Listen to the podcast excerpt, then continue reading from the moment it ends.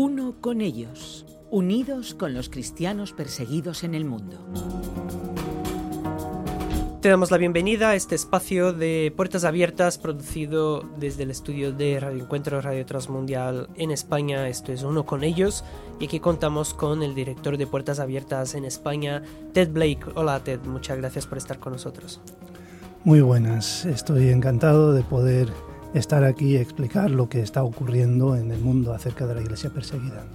Y hoy hablamos de situaciones que quizás no son tan evidentes, eh, personas que quizás viven en unos entornos eh, no tan mediáticos eh, y, y, que quizás ni nos imaginamos que en ciertos países pudiera haber persecución. Es el caso, por ejemplo, de un país como Colombia, un país que, donde, donde hay muchos cristianos.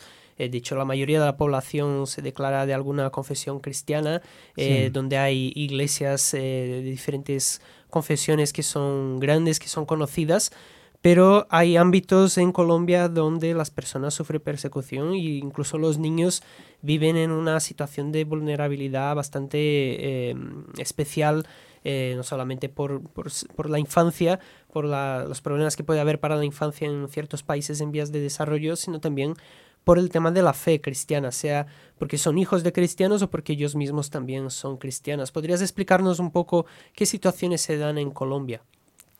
Sí, realmente es paradójico hablar de persecución en un país donde encontramos iglesias con eh, miles de miembros. Y, entonces dices, ¿cómo es posible que en un país donde hay tantos cristianos pueda haber eh, persecución?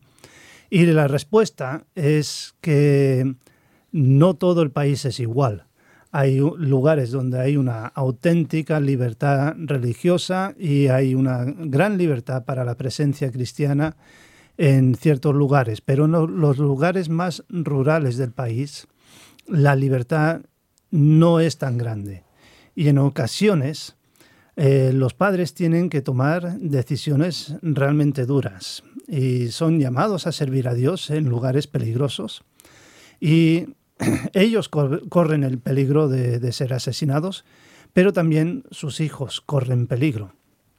Y son padres que son llamados a hablar en contra de los sistemas establecidos.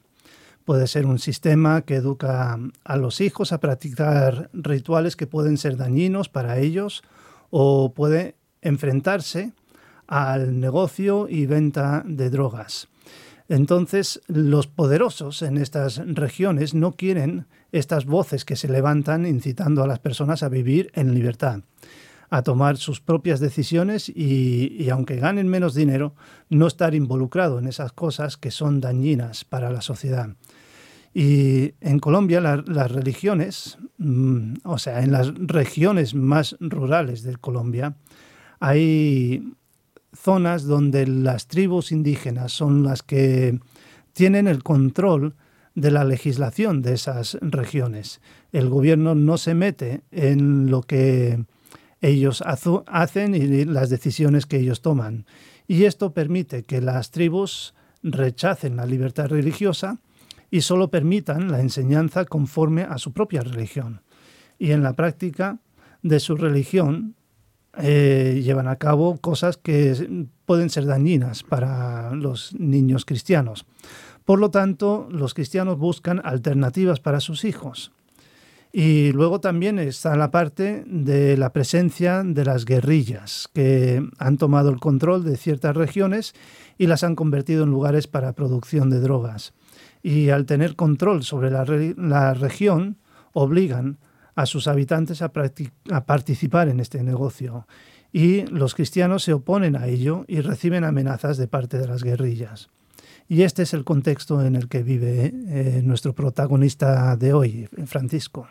Siempre nos acercamos a personas en concreto para no solamente hablar de estos asuntos de una manera general, sino también para conocer personas de carne y hueso que lo sufren eh, en su propia vida particular, ¿no? ¿Y quién es Francisco? ¿Cuál es el contexto que vive Francisco? es agricultor, es eh, uno que cosecha café, plátanos y yuca, pero también, eh, además de, ser agricultor, pues es un hombre casado y padre de tres hijos. Y curiosamente ya nació en un lugar de Colombia que se llama Jerusalén.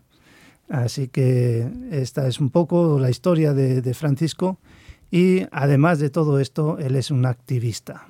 Francisco, aunque nació en una familia cristiana, no quería eh, participar en la vida cristiana. Y un día fue invitado a participar en un ritual de, su región. Y esto es una región eh, gobernada por el Consejo Regional Indígena del Cauca.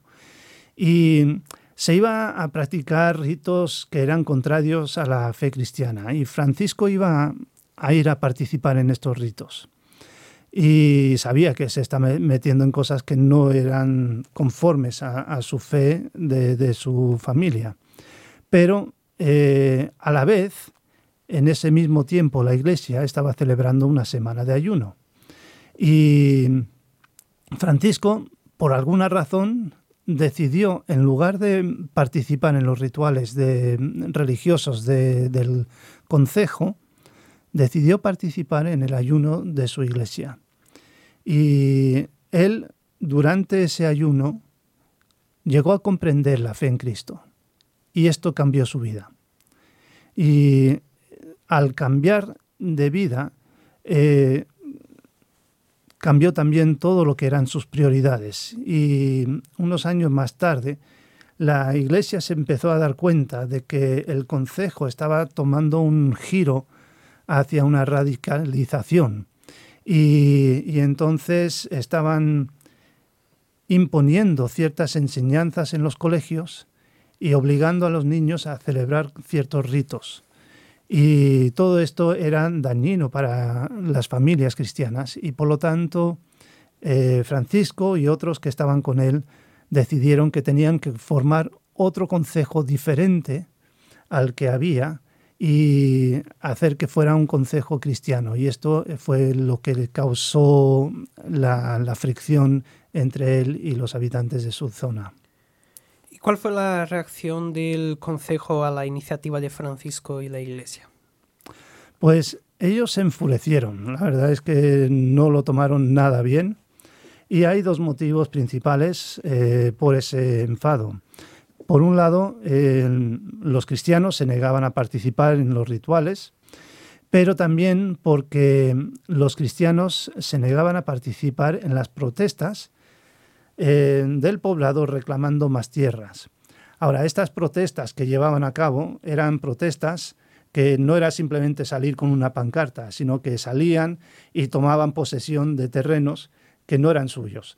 Y entonces eh, era como robar entonces, el tener un concejo que no fuera el mismo que, estaba gobernando, eh, causaba esa fricción y esa dificultad de mantener la fuerza para imponer sus ideas. Al haber otro concejo, pues entonces se debilitaba la fuerza del primero y esa es la razón principal por la que se opusieron a esa creación. ¿Y qué hicieron los del Consejo original al, suceder todo esto? Fue expulsar a los cristianos del sistema educativo. Eso es decir, pues que los niños ya no podían ir a la escuela. También les expulsaron del sistema sanitario y así que no podían ir más al médico. Y estas son situaciones que realmente afectan la vida de, los cristianos allí. Y luego también eh, estaban en colaboración con las guerrillas y las guerrillas empezaron a amenazar a reclutar los niños, empezando con niños de 12 años. Y, entonces esto fue una de las situaciones que afectó a Francisco de una forma muy directa, porque de sus tres hijos, dos de ellos tenían 12 años o más y eran vulnerables a ser eh, secuestrados o reclutados por las guerrillas. Separarse de los hijos sin duda es una decisión muy complicada, muy difícil. Eh, ¿Vale la pena tomar ese tipo de decisiones? Pues se le preguntó directamente a Francisco, ¿vale la pena lo que está sufriendo en, esta situación? Y él dice que sí, y por dos razones. En primer lugar, porque él puede seguir enseñando a personas a seguir a Cristo en su región sabiendo que sus hijos están protegidos. Y esto le da cierta libertad para llevar a cabo la labor por la cual él siente que Dios le ha llamado. Y en segundo lugar, sabe que sus hijos, estando en el lugar donde están, reciben no solamente una educación cristiana, sino que están siendo de alguna forma discipulados para que lleguen a tener un mayor conocimiento de Dios, puedan experimentar a Dios de una forma personal y real, y luego esto también les prepara para mantener el ministerio que Francisco ha empezado.